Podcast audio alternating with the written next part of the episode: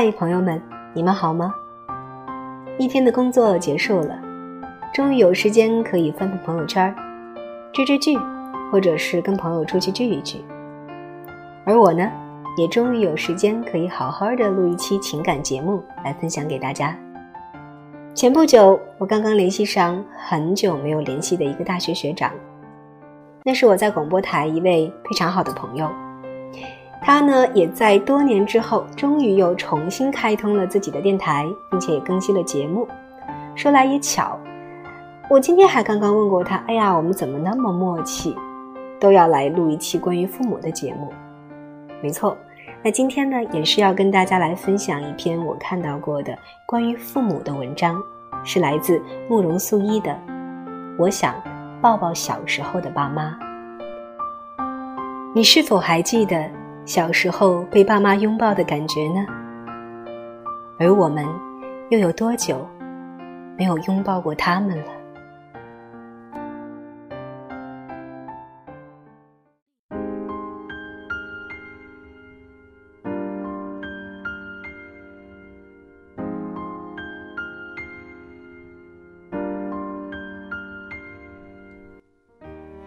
爸爸妈妈真的变老。人老了，最大的特征是变得啰嗦了。每次打电话，絮絮叨叨的总是那些事儿。刚说过的一句话，没过两分钟又重复一遍。还记得上次我妈给我打电话，开头的一句是：“要是你不舒服，记得去医院看看啊。”挂电话时又补了一句：“一定要去医院看看啊。”楼下的那家健民药店有个老中医，就挺好，早点去，免得排队。说他啰嗦，他还不承认。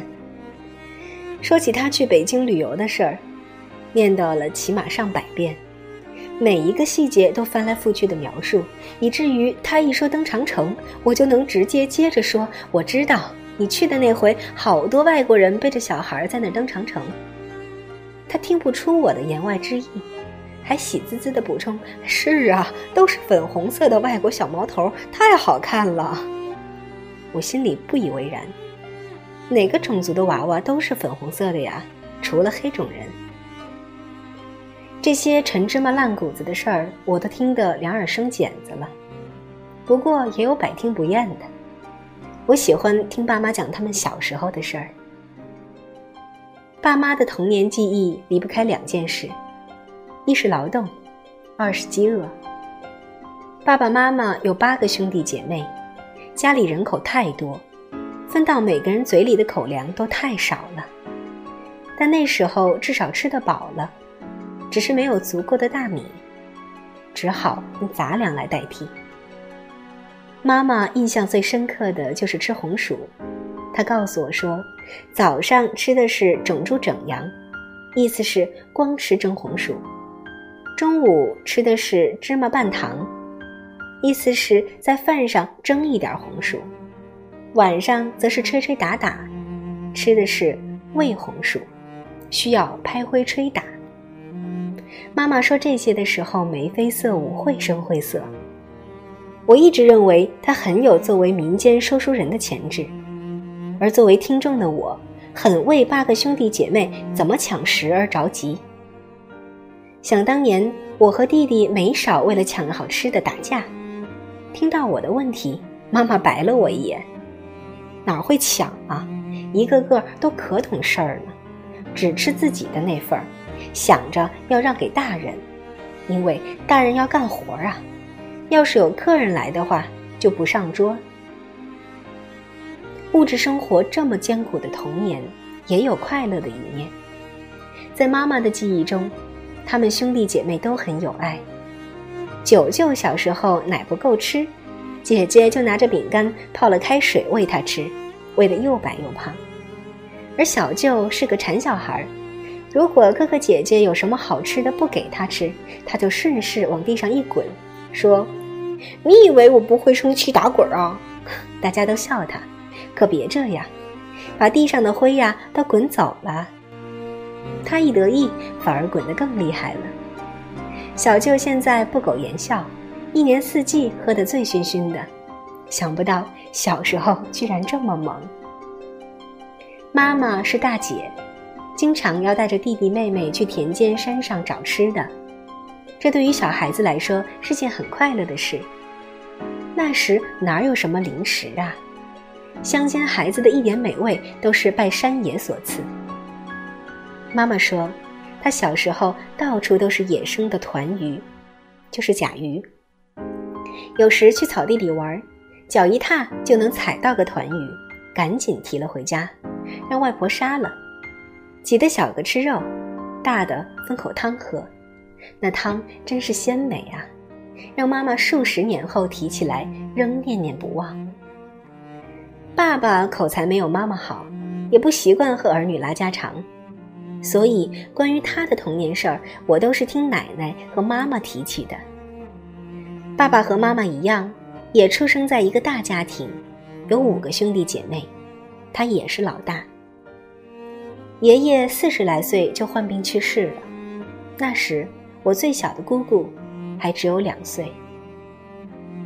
俗话说：“穷人的孩子早当家。”有句话说：“少年老成。”我爸是童年开始就十分老成。奶奶有一次回忆说。爸爸很小就显示出了勤劳的本性，他还只有三四岁时，就一个人拿着小刀上山去砍柴。他力气小，砍不动大树，只能砍低矮的灌木。砍了后，整整齐齐地扎好，背回家去，再一小捆儿一小捆儿地垒在厨房门口。知道的人都称赞他了不起，干起活来比有些大人还有模样。不知道为什么。每当听到这个故事，我的心情都很复杂，有一点心酸，但更多的是骄傲。我想象着小小的爸爸挥舞着小刀奋力砍柴的样子，他是不是跟弟弟小时候一样，有着苹果般的圆脸和一双短短肥肥的小手呢？大山里的灌木，一定也比他那个时候还要高些吧？正是因为他这样勤劳勇敢，所以我爸一直挺瞧不上我和弟弟的，觉得我们又懒又馋，连双袜子都洗不干净。在老家时，我和弟弟都爱睡懒觉，迷迷糊糊中就听见爸爸清早起来擦地、擦玻璃、打扫屋子的声音，一边打扫还一边骂骂咧咧的：“都这么懒，不是我，这个家早成猪窝了。”在劳动方面，他苛求完美。连我妈干的活呀，他都不满意。这么勤劳勇敢的爸爸，也会犯全天下小孩都爱犯的毛病——好吃。有次坐在饭桌上，妈妈无意中说起了爸爸小时候的一桩事。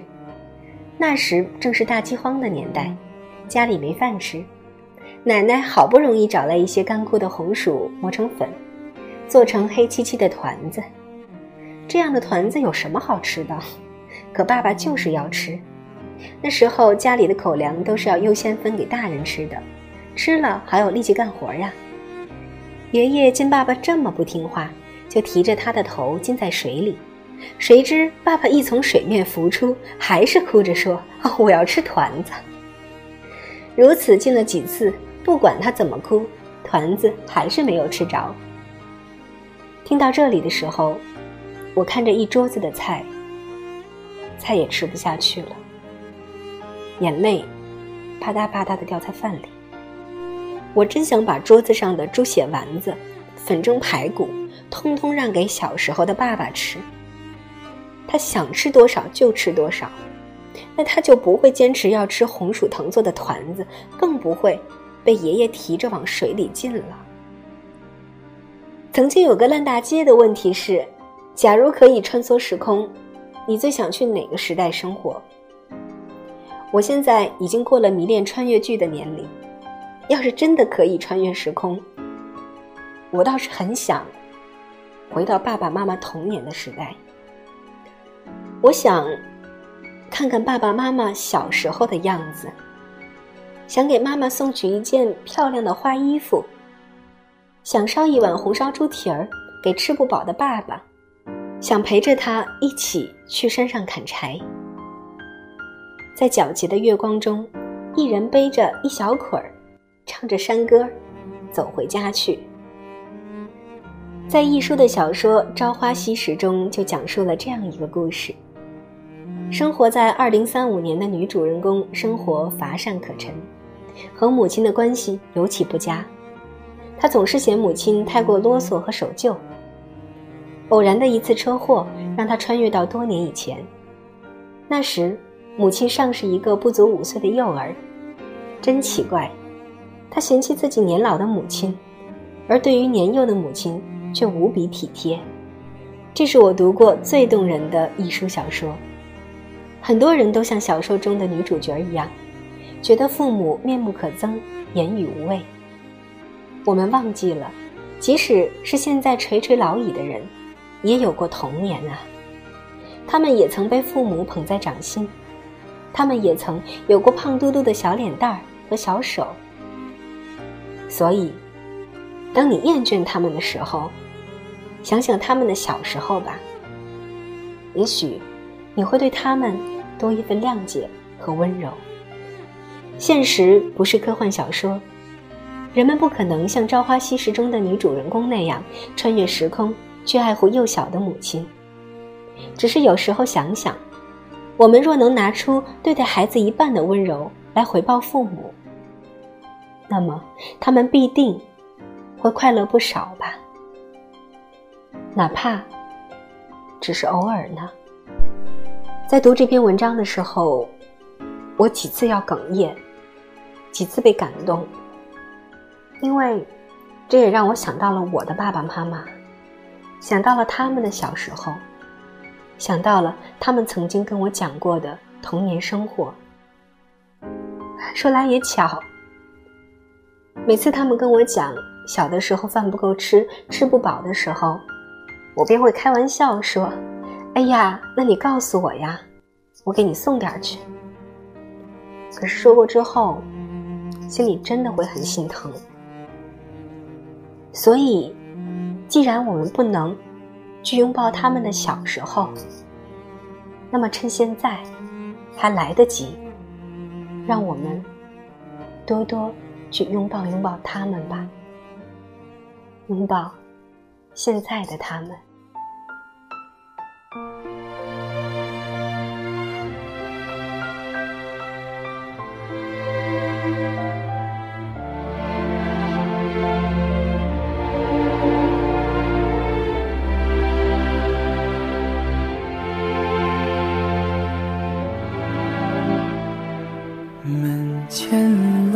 树长新芽，院里枯。木又开花，半生存了好多话，藏进了满头白发。记忆中的小脚丫，肉嘟嘟的小嘴巴，一生把爱交给他。只为那一声爸妈，时间都去哪儿了？还没好好感受年轻就老了，生儿养女脑子都是孩子哭了笑了，时间都去哪儿了？还没好好看看你，眼睛就花了。柴米油盐半辈子，转眼就只剩下满脸的皱纹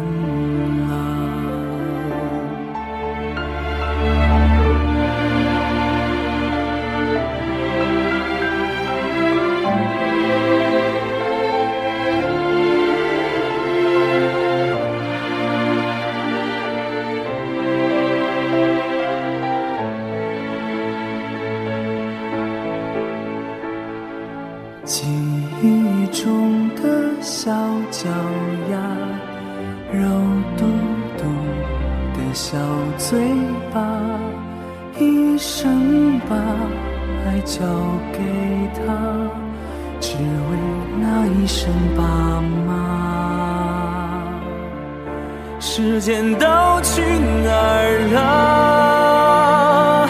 还没好好感受年轻就老了，生儿养女一辈子。满脑子都是孩子哭了笑了，时间都去哪儿了？还没好好看看你，眼睛就花了。柴米油盐半辈子，转眼就只剩下满脸的皱纹了。时间都去哪儿了？还没好好感受年轻就老了，生儿养女一辈子，脑子都是孩子哭了笑了。时间都去哪儿了？还没好好看看你，眼睛就花了。柴米油盐半辈子，转眼就只剩下满脸的皱纹了。